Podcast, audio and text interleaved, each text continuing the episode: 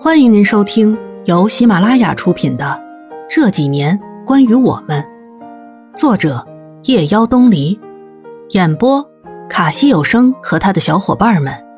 记得订阅、评论哦。第十二集，菲儿，毕业那么久了，你还是那么有个性。我不知道他这句话是在夸我有立场，还没有被这个混沌的社会给污染。还是在讽刺我离开学校，在社会上混了那么久，却依然生活平淡，毫无改变，毫无新意来的。但跟这么一个有气场的女人待在一块儿，我很明显的感觉到我所处的劣势，有些拘谨，不好意思的笑笑。子璇啊，我真没想到你会这么快就结婚了。是啊，有很多我们想不到的事，在不经意间，竟然就发生了。我们所追求的东西不同，我没有那么大的理想，那么大的抱负，我只想找一个很爱我的人，平平淡淡、安安稳稳的生活，给他生儿育女、赡养父母，踏踏实实的过一辈子。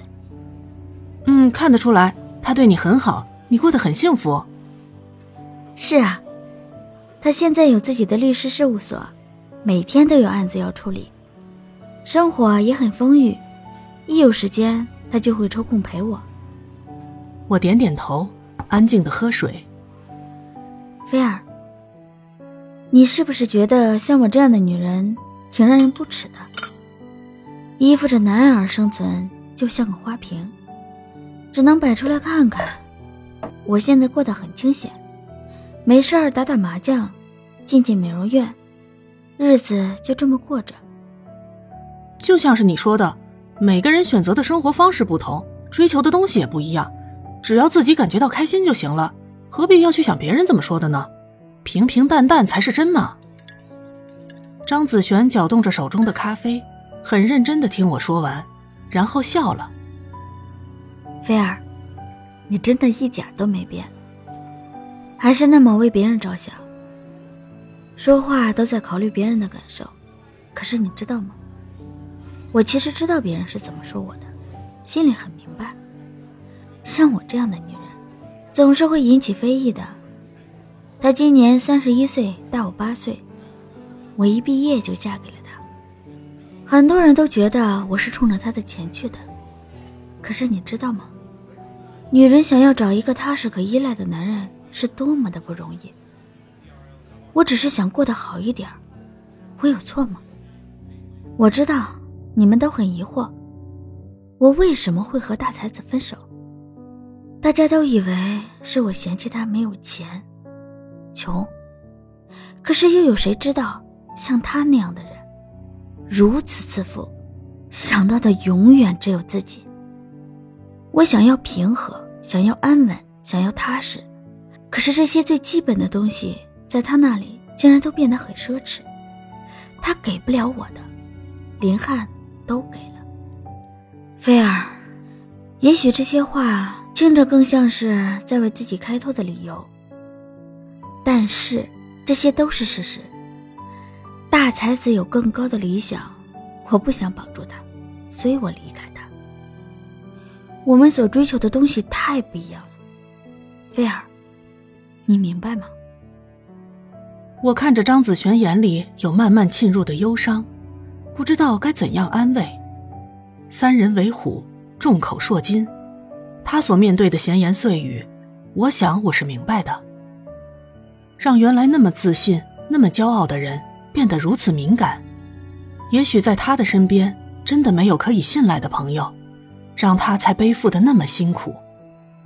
我原先以为，那么不可一世、那么骄傲的张子璇，是一个绝对的内心很强大的女人。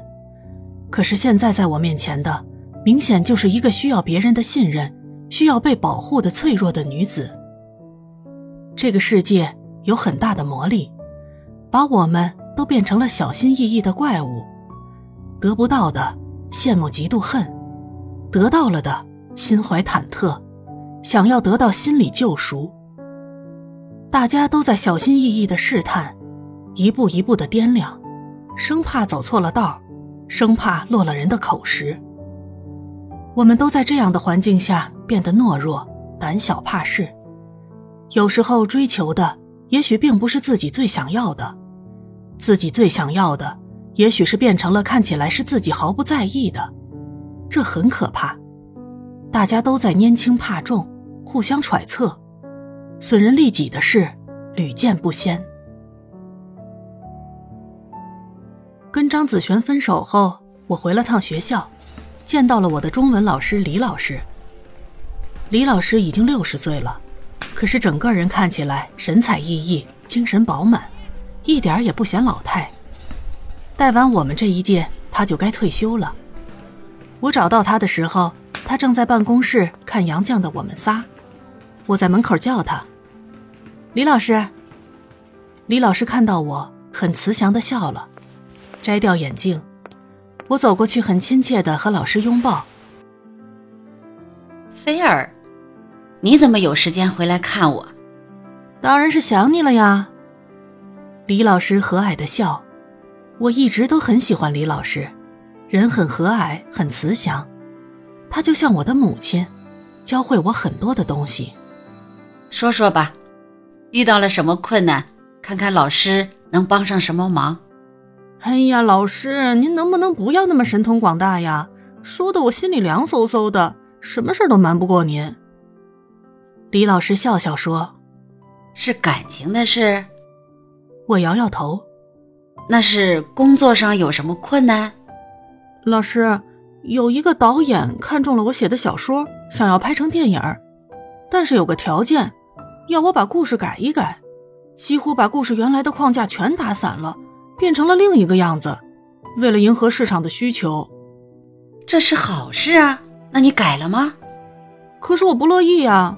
我不想改，如果把我写的小说改成他想要的那个样子，那不就不是我的东西了吗？